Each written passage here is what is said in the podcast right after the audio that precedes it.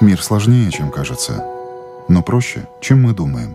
Мир смотрит на нас нашими глазами. Мир не меняется.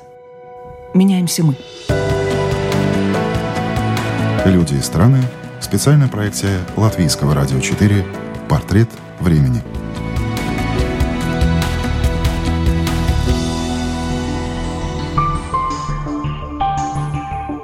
Сегодня российскую поэтессу Галину Рымба уже никто не назовет молодым поэтом. Несмотря на то, что девушке всего 29, в сообществе поэтов ее имя широко известно и признано, а поэтические тексты переведены на несколько иностранных языков. Галина Рымбу – автор нескольких книг, куратор литературных проектов, участница и лауреат поэтических премий и конкурсов – так представляют Галину обычно, правда, сама она просит говорить о себе несколько иначе. Поэтесса, критикеса, философиня, журналистка. Вот так вот вы решили. Философиня, критикеса. Почему так? Ну, э, мне кажется, что ну, есть языки, в которых условно вот эта гендерная бинарность, она не, не акцентируется. То есть э, нет таких э, радикальных различий. В русском языке же это бинарность, она в силу как бы устройства самой морфологии э, языка, она так или иначе присутствует. Но а, в начале 20 века был очень как бы, интересный процесс, когда все время изобретались феминитивы для обозначения женских профессий или для женщин, которые входят в какую-то профессиональную занятость. И мне кажется, что это очень важная тенденция. Она повышает видимость. А сегодня, наоборот, намечается тенденция к такой унификации всего по мужскому роду. То есть почему, собственно, я должна быть поэтом, учителем, директором или учительница все-таки есть. Есть. И поэтесса точно так же нормально, и кураторка. В украинском языке, например, с этим нет проблем, там феминитивы абсолютно органичные. Что говорит о том, что все-таки язык более гендерно чувствительный. В русском языке тоже есть все потенциалы для расширения этого. Это программа «Портрет времени». Меня зовут Яна Ермакова. И вот еще один пример того, насколько трепетно наша сегодняшняя гостья относится к языку. Я очень удивилась, когда я приехала в роддом рожать. Это было еще в Москве. И мне дали, значит, заполнить какую-то такую карту, анкету, где было написано «пациент», там Вы рыбу. приписали «К»? Нет, я тогда ничего не приписала, потому что я была как бы в таком интересном состоянии. Но э, для себя потом это вспомнила и ответила, ну почему я пациент? Ну, там же нет мужчин, мужчины не рожают там. Ну как бы пациентка абсолютно нормальное слово. Почему бы его не использовать? Насколько сегодня поэт больше, чем поэт? Говоря о настоящем и будущем, невозможно не вспомнить о прошлом. Поэтому ответ на вопрос о том, в какое время она живет, Галина Рэмбу начинает с того, что она ребенок 90-х. На годы ее рождения пришлась неопределенность, в которой пребывала российская провинция после перестройки. Каким было детство девушки в Сибири, в небольшом промышленном городе, представить нетрудно. С одной стороны, это было ощущение какого-то, конечно, другого временного и политического эона, а с другой стороны, ощущение полной экономической, политической, какой-то вот человеческой, онтологической неуверенности, руинированности, катастрофы. И мне кажется, оно ну, как-то определило и мое восприятие времени сейчас. Портрет нынешнего времени Галина Рымбу описывает одним словом – катастрофа – Поэты и натуры творческие и раньше были склонны драматизировать, но сейчас, по мнению нашей собеседницы, куда больше причин начать беспокоиться о судьбе человечества. Некоторые процессы в обществе указывают на разобщенность людей. Одиночество в будущем будет только больше. С одной стороны, я думаю, что мы живем в такое время, когда мы должны думать и заботиться о будущем и, возможно, изобретать э, для себя какие-то новые утопии, а с другой стороны мы постоянно сталкиваемся э, с человеческой, с природной, политической катастрофой. А человеческая катастрофа, она в чем сейчас? Это та самая тема маленького человека, которая перекочевывала из произведения в произведение классиков? Для меня это даже не столько тема маленького человека, сколько тема какой-то этики, новой, а, осознание того, что человек, в общем, производит какие-то разрушительные действия в этом мире. И эти разрушительные действия носят как планетарный, так и личный характер. Постольку, поскольку наше существование сегодня определено медиа разными и сетевыми коммуникациями, которые отнюдь не являются, как мы понимаем, утопия свободного интернета, она тоже осталась где-то в 90-х. И э, мы постоянно в этой медиакоммуникации прерывистой, которая к тому же оказывается под влиянием разных э, э, политических э, акторов. И мы тоже постоянно коллапсируем и как-то изменяемся, то есть рушится сама природа коммуникации и взаимодействия с другим.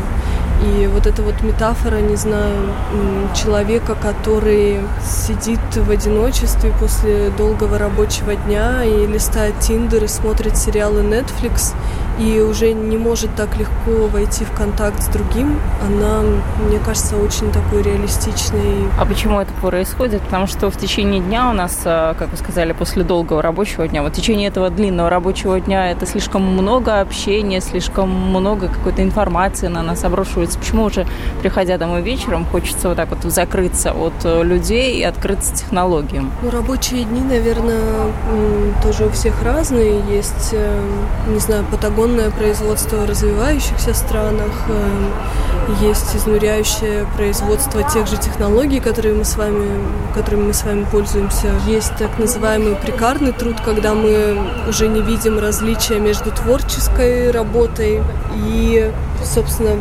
затрачиваем нами рабочим временем, когда мы оказываемся постоянно вовлечены в коммуникативное и творческое обслуживание. И мы немножко, как мне кажется, оказываемся просто потеряны в этих процессах. Но одиночество, потому что, ну, об этом говорят многие критики технологий, что современные технологии, медиа и сетевые коммуникации устроены не на то, чтобы приблизить индивидов друг к другу, а для того, чтобы, э, наоборот, может быть, максимально э, разобщить их. Если мы посмотрим на то, как устроены современные соцсети, мне кажется, это будет очевидно, у большинства соцсетей. Вот как... А как нужно? Вот какая-то идеальная модель, когда все счастливы, технологии работают как надо, и вообще вот общество устроено так, как, в принципе, было бы максимально справедливо, хорошо и комфортно всем. Для меня справедливая модель общества – это автономистская модель общества, где жизнь людей не подчинена, скажем так, власти, не знаю, олигархов, корпораций, политических идеологий. И это когда люди могут э, самоорганизовываться и сами определять, э, какой будет их жизнь, какой будет, не знаю, социальная политика у них в районе и каким будет их взаимодействие. Но сейчас э, есть э, всякие такие прогрессивные идеи социальных сетей, которые будут организовываться не по типу индивидуальной какой-то репрезентации индивидуальных профайлов, а которые, наоборот, будут объединяться только в группы по интересам или в группы для какой-то специфической коммуникации. То, что в редуцированном виде сейчас есть в Фейсбуке, но, как мы видим, это не работает.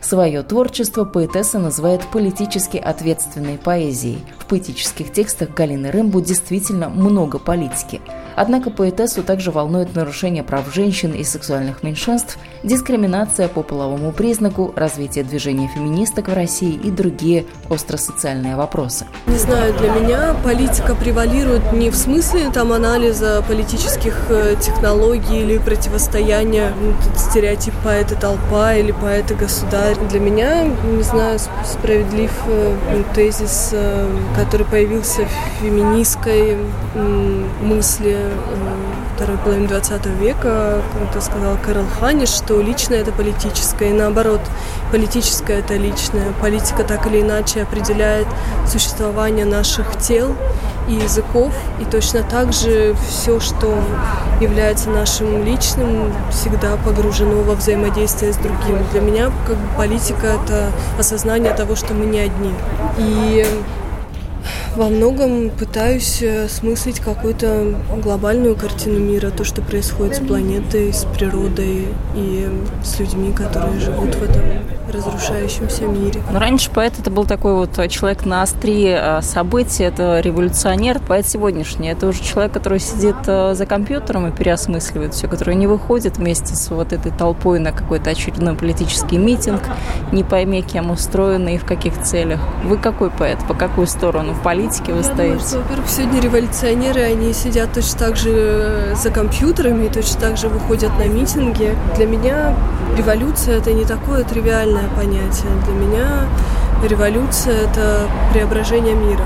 То есть это не просто, когда люди выходят на площадь и, я не знаю, вступают в какую-то борьбу с силами власти. Это что-то большее.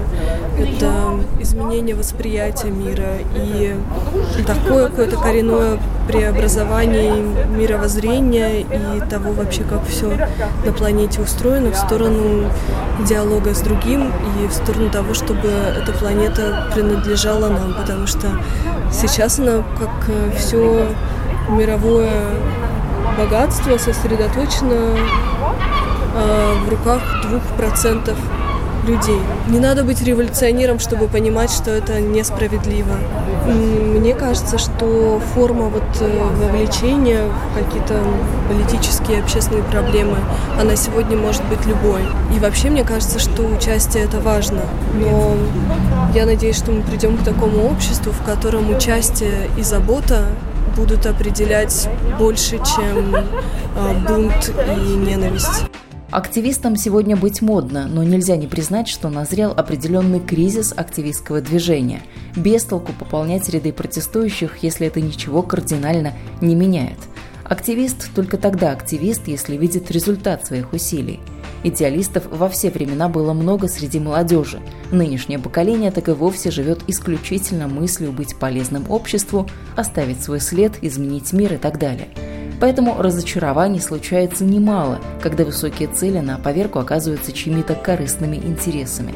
И такое положение вещей полностью демотивирует и самих активистов, и активистское движение. Мне кажется, это какая-то мировая тенденция, то есть э, это ощущается и после Occupy Old Street, э, когда люди, казалось бы, с благими горизонтальными намерениями оккупировали улицы, и действительно у всех был такой не агрессивный, а наоборот преобразовательный импульс, но это кончилось как бы ничем. И э, я до 2018 года жила в России и тоже участвовала и в болотном движении, и в каких-то митингах и событиях, которые связаны с правами женщин и ЛГБТ. И, конечно, когда ты ну, это вот по российскому опыту, когда ты много лет э, выходишь на улицу и пытаешься донести какие-то простые, казалось бы, вещи, не знаю, что нельзя насиловать и убивать женщин, что закон должен как-то это регулировать, потому что в России э, сегодня домашнее насилие декриминализировано, что нельзя ненавидеть людей только из-за их ориентации, или что все ресурсы страны находятся в руках э, олигархов, а люди ничего от этого не получают, хотя там страна принадлежит всем. И это такие простые вещи, которые ты повторяешь, повторяешь, но в случае как бы с э, российским режимом это, как мне кажется, сегодня бесполезно, потому что это четко авторитарный режим с четкой цензурой, ограничением свободы слова, с жестким подавлением протестов. Мне сегодня непонятно, что как бы могут сделать в этой ситуации просто неравнодушные люди и активисты. Вы поэтому переехали на Украину? Первое, да, это какое-то ощущение, наверное, все-таки притяжения украинской культуры, украинской литературы, украинской поэзии, а, ощущение того, что Украина на данный момент в том, что касается гражданских прав и свобод, хотя там тоже как бы не все в порядке, все равно более прогрессивная. В России сегодня находиться тяжело, наверное. Пожалуй, даже более важной причиной для переезда из России на Украину стала отнюдь не политическая, а личная история. Галина вышла замуж. За коллегу, украинского поэта Яниса Синайка. Помимо совместной жизни появилось также очень много общих творческих проектов.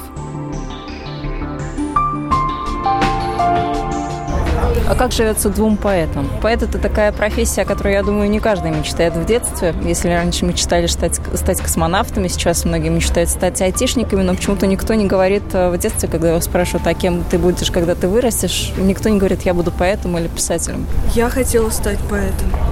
У меня почему-то была такая мечта. Мы жили очень бедно, и для меня было непонятно, почему мои родители все время работают, а у нас нет еды.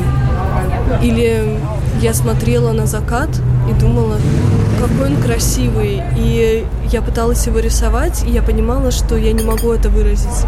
Я пыталась его для себя внутри описывать словами, и мне казалось, что получается. И поэзия для меня это было вопросом о мире. И через поэзию я думала, что я найду ответы на какие-то вопросы, которые касаются сегодняшнего мира.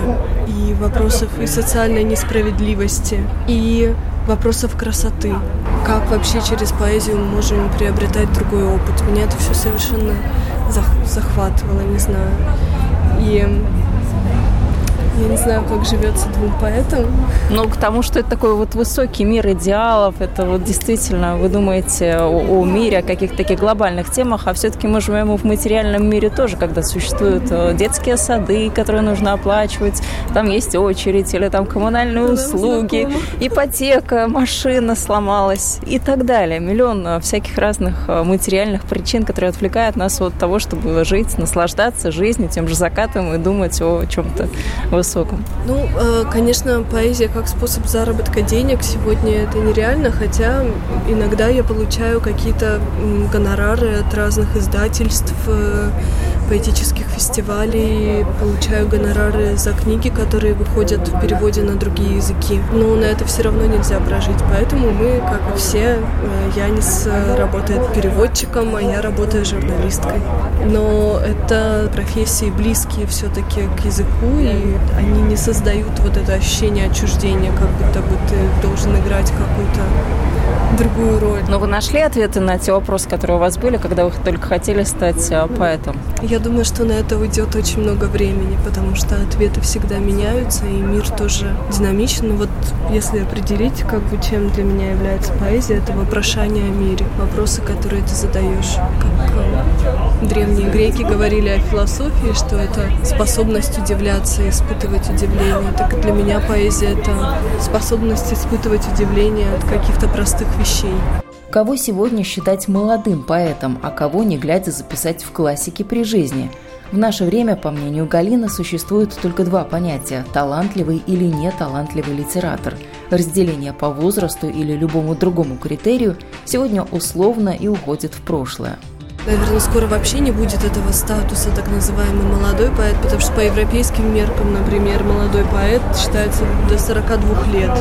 Но это, может быть, не значит в таких творческих областях, а на рынке труда это очень даже такой вот э, серьезный бонус или, наоборот, препятствие, возраст.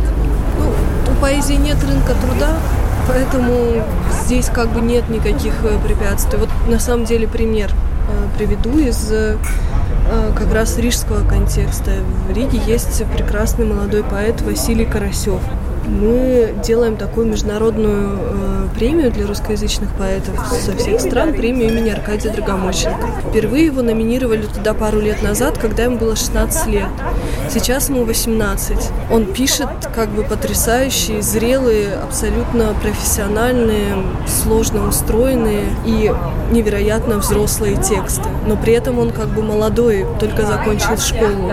И мне кажется, что в данном случае возраст не играет роли, а играет роль сам текст. Откуда вот эта мудрость приходит уже в раннем возрасте? Потому что если ваши ранние стихи брать, это тоже далеко не совсем такие вот детские 2 плюс 2, 4. Это тоже очень взрослые, серьезные темы и серьезные слова. Я не знаю, мудрость ли это, но может быть это вот как раз получается у тех поэтов, которые делают большую ставку на занятия поэтическим письмом, которые уже в раннем возрасте начинают много читать текстов других, думать о них, э, мыслить о них критически. То есть когда поэт постоянно пребывает в этом занятии и тоже не останавливается в открытии каких-то новых форм.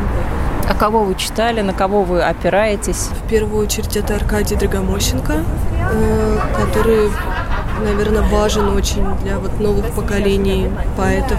В России недаром я делаю премию его имени.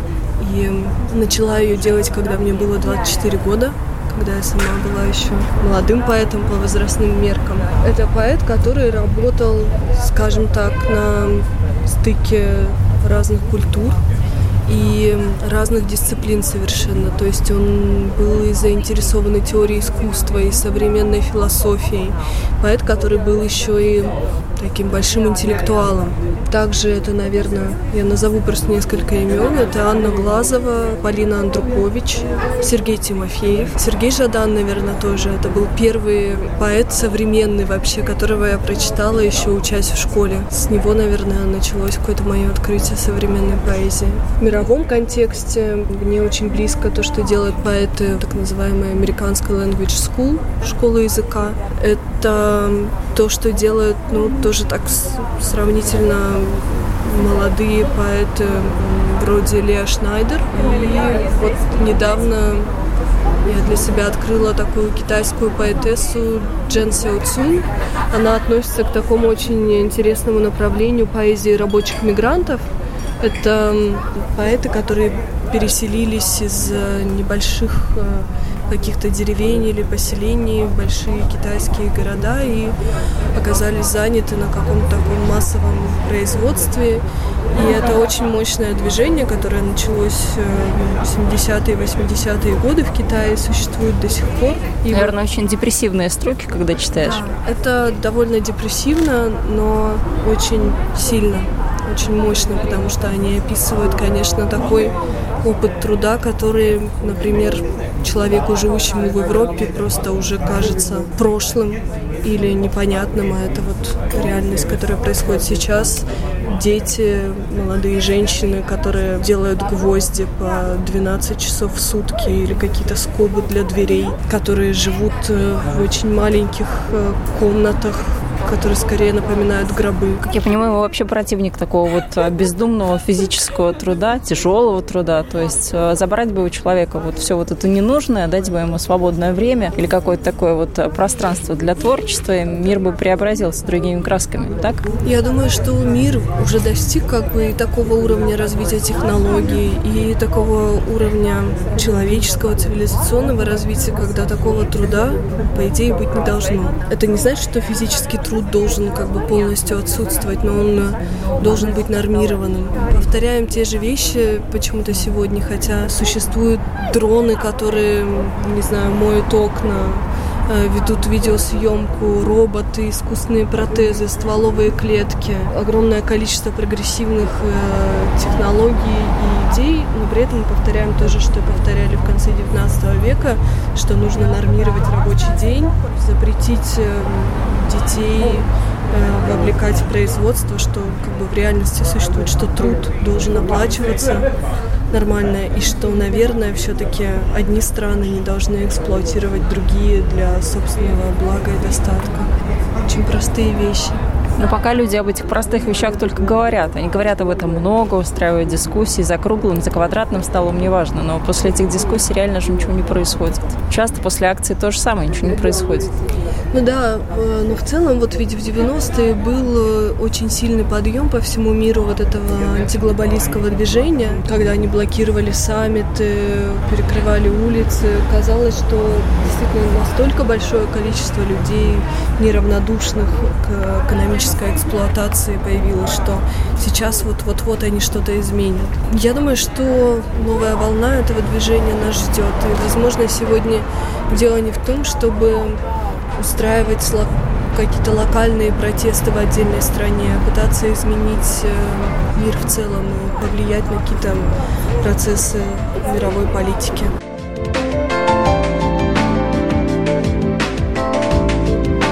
Вы так очень философски рассуждаете, наверное, не зря, потому что философский факультет в вашем анамнезе, вот таком э, образовательном. Да. Как изменилась картина мира после того, как вы поступили на философский? Это не просто философский. Я училась в Европейском университете по направлению социально-политической философии. И, конечно, там был фокус на философском осмыслении каких-то социально-политических процессов. Это, конечно, в корне изменило, не знаю, мои представления о реальности. Как это, если раньше я чувствовала какую-то социальную несправедливость, я очень чувственно ее переживала. Я чувствовала только вот э, обиду, какой-то гнев, э, боль, э, переживания. Инструментарий социально-политической философии дал мне возможность объяснить, не просто иметь перед глазами шокирующий образ, несправедливости, а понять, почему так происходит. Вы много говорите о феминизме. Даже в одном из интервью я прочитала, что феминизм вы бы предложили историю феминизма и вообще движение феминизм изучать в школах. Почему так? Ну, для меня это какая-то тоже важная часть э, картины мира, потому что я опять же не знаю, как э, в Латвии это устроено, но в России, к сожалению, устроено так, что это не только авторитарная, но и патриархатная страна. То есть человек, который живет, не знаю, в Швеции или в Латвии или во Франции, который не сталкивается напрямую с какими-то патриархальными проявлениями, скорее думает о патриархате как о чем-то прошлом. Но, к сожалению, как для России и многих постсоветских стран это настоящая, как бы это реальность. Но в Швеции же тоже так не так давно был скандал о том, что совершенно разная зарплата у мужчин и женщин. То есть это те же самые да. проблемы. Проблемы есть, но есть очень мощное движение, которое все время артикулирует эти вопросы. С другой стороны, там э, свободно отцы могут уходить в декреты, разделять заботу о ребенке. Все эти идеи полноценных женских прав, они по-прежнему сегодня актуальны. Идеи разделения труда, потому что получилось как, ведь как в 20 веке женщинам позволили работать, активно получать образование, но получилось, что на их плечи легла двойная нагрузка. Они, э, приходя с работы, занимались э, домашним хозяйством. По сути, это как бы такая двойная занятость у них получалась. Потом э, все вопросы, связанные с сексуальным и домашним насилием, которое присутствует так или иначе везде, в каких-то странах больше, в каких-то меньше. В России сегодня, например, нет нормального законодательства, которая бы регулировала домашнее насилие. И вот этими всеми проблемами занимается феминизм. Но феминизм это еще и такая антология, которая отменяет вот это вот бинарное противостояние, как бы мужчина-женщина, и мужчина как более привилегированный человек, а женщина вроде как что-то другое. И говорит как раз о равенстве и ценности каждого и делает акцент все-таки на том, что следы многовекового угнетения женщин, они сохранились и в сегодняшних культурах. Я это даже бы назвала такой гендерной чувствительностью. Мне кажется, что сегодня каждому, будь то мужчина или женщина, важно ее развивать. Я не знаю, мужчинам важно понимать, что иногда как бы надо разделять домашние обязанности. Не все это понимают. И разделять заботу. И, может быть, не стремиться к вот такой агрессивной маскулинности, потому что она сегодня выглядит скорее архаизмом чем-то пугающим, чем тем, что может вызывать симпатию, эмпатию. А как в вашей семье вот эти вот феминистические такие настроения тоже привнесли внесли? Вот эта двойная занятость, она есть в вашей семье или как-то по-другому? Все поровну? Все поделено поровну, все домашние обязанности распланировано, кто что делает, кто моет посуду, кто моет пол кто ходит в магазин, кто выносит мусор. Это на самом деле очень просто. Как вам удалось договориться? Потому что многие пары разбиваются именно вот а вот эту лодку быта, когда одному нужно пылесосить, другому нужно полежать газету почитать у телевизора. То есть это все очень так а, влияет на отношения не лучшим образом. Разводов сейчас огромное количество. Когда есть просто эти четко распределенные обязанности, ты знаешь, что вот другой человек, твой партнер это сделает. Если он моет посуду, то ты не будешь как бы за него мыть, даже видишь, что он прилег отдохнуть, и посуда сейчас не помыта. Значит, он, когда отдохнет, он станет и помоет. Ну, как бы, мне кажется, это вот про ощущение какой-то ответственности перед общим бытом. Детей, уже начиная с детского сада, нужно больше учить тому, как устроены мальчики и девочки. Причем речь не о том, что ребенок может самостоятельно выбрать пол, кем он хочет быть, мальчиком или девочкой. Учить нужно прежде всего взаимодействию, как общаться на равных, как понимать друг друга и как дружить. Это поможет искоренить многие стереотипы, уверена Галина Рымбу, и намного упростит взрослую жизнь. А взрослой жизни тоже не помешали бы отдельные уроки сексуального просвещения в его практических аспектах. Не знаю, я считаю, что нужно учить э, этому в школе, что, не знаю, каким-то элементарным мерам предохранения, элементарной какой-то этики отношений, потому что, я не знаю, в России тоже это очень актуальная тема, когда девочки, будучи еще в школе, оказываются вовлечены сексуальные отношения, а потом там, к 18 годам уже имеют несколько детей или делают подпольные аборты. Вот такого, мне кажется, быть не должно. Это все забота о репродуктивном здоровье женщины, она должна находиться в социальной ответственности государства. Не только отношения полов заботят Галину. Еще одной злободневной темой она считает экологическую политику. Согласно рейтингу Центра экологической политики и права при Ельском университете, по уровню экологии за 2018 год Россия занимает 52 место из 180 возможных. Но, поднимая тему экологии, поэтесса в данном случае ратуют не только за свою страну. Это то, что конкретно затрагивает всех и каждого. Тают ледники, вот э, недавно в Арктике зафиксировали рекордную температуру за историю всех человеческих наблюдений, плюс 35 градусов. Исчезают пчелы, э, что это очень важно. Пчелы играют очень важную роль вообще в симбиозе. Очень сильно промышленность э, влияет на климат и на вот состояние прямо сейчас здесь каждого. Мне кажется, это такая экологическая повестка, она вот сегодня объединяет, мне кажется, просто всех людей. Потому что все равно люди по большей части же думают о том, как они живут сегодня, они не очень думают о том, что будет завтра. Ну, а это вот э, мы возвращаемся к э, началу нашего разговора о времени, что мне кажется, что это и про ответственность. Э, мы ответственны за будущее. У каждого человека должен быть какой-то горизонт утопии. Да, мы умрем, но наш дом останется, и что мы хотим просто жить и наслаждаться или оставить после себя лучший мир. Я верю, что люди это все-таки такие существа, которые способны после себя оставить лучший мир, а не разрушение.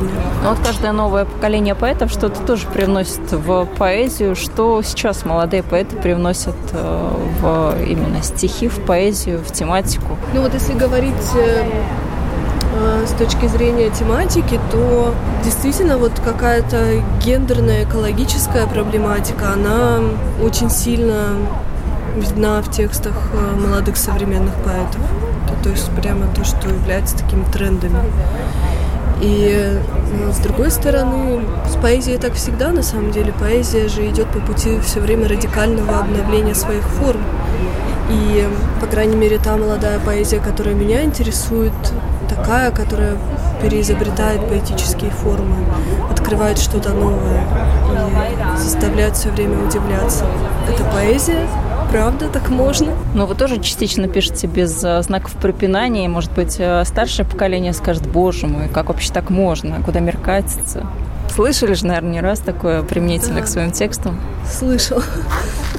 Но старшее поколение тоже бывает разное. Тот же Аркадий Драгомощенко или концептуалисты вроде Рубинштейна и Пригова, например, в русскоязычной литературе они были новаторами радикальными. Я думаю, что они не удивились бы поэзии без знаков препинания. Я пишу по-разному.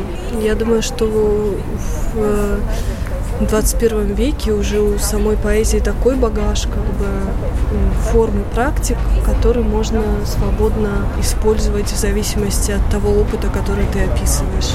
Я могу и в рифму написать. В этом не сомневается никто, если вы поэт. Да, то есть эм, я чувствую как-то себя совершенно свободно. Я не чувствую, что нужно обязательно писать со знаками препинания, или обязательно нужно писать в рифму, или нужно обязательно писать верлибром. Я чувствую, что возможно, по-разному.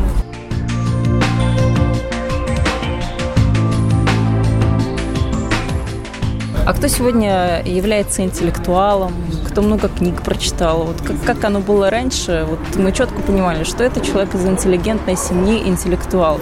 Кто сегодня таким является для вас? Вот это интересный вопрос. Интеллектуал это все-таки не эрудит. Это не тот человек, который владеет большим объемом информации, а тот, который может эту информацию подвергать сомнению. И для меня, наверное, интеллектуал это тот, кто задает вопросы о мире. И тот, который настроен на диалог как бы, с культурой чья мыслительная деятельность протекает в постоянном диалоге с современной культурой, с культурами прошлого. В молодом поколении вы это видите или все-таки это такая прерогатива вот старшего поколения, у которого действительно больше и культурный багаж, и, и в принципе и знаний объем больше? Все молодые поэты, которых я знаю, они, безусловно, интеллектуалы. Они э, и интересуются и политикой, и современной философией, и гендерной теорией, и современным искусством. То есть это Э, не зона такого для них, может быть, даже академического изучения, а это какая-то органичная среда, в которой, в которой они как рыбы плавают. Кому сегодня интересны стихи? Мне кажется, что сегодняшний читатель современной поэзии – это любой человек. Нельзя сказать, что есть какая-то рафинированная э, поэтическая аудитория, которая вот только зациклена на современной поэзии. Это могут быть и художники, студенты, музыканты, просто люди, которые любят литературу и любят читать. То есть сегодня никогда нельзя угадать, откуда возникнет читатель. Но сегодня очень популярен рэп. Как вы к рэпу относитесь? Это тоже частично поэзия, а частично, может быть, и нет. Вот в вашем понимании это сегодня что? Помимо того, что это массовая культура. Я думаю, что рэп в каком-то смысле можно назвать э, частью поэтической культуры. И это очень интересное продолжение традиции, может быть, даже устной поэзии.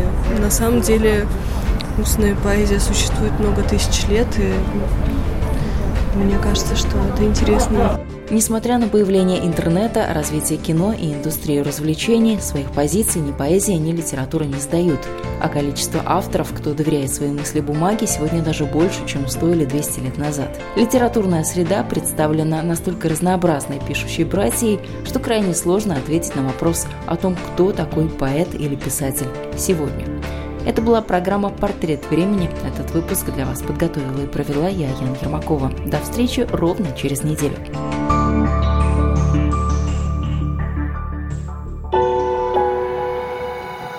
Мир сложнее, чем кажется, но проще, чем мы думаем. Мир смотрит на нас нашими глазами. Мир не меняется. Меняемся мы. Люди и страны Специальная проекция Латвийского радио 4 «Портрет времени».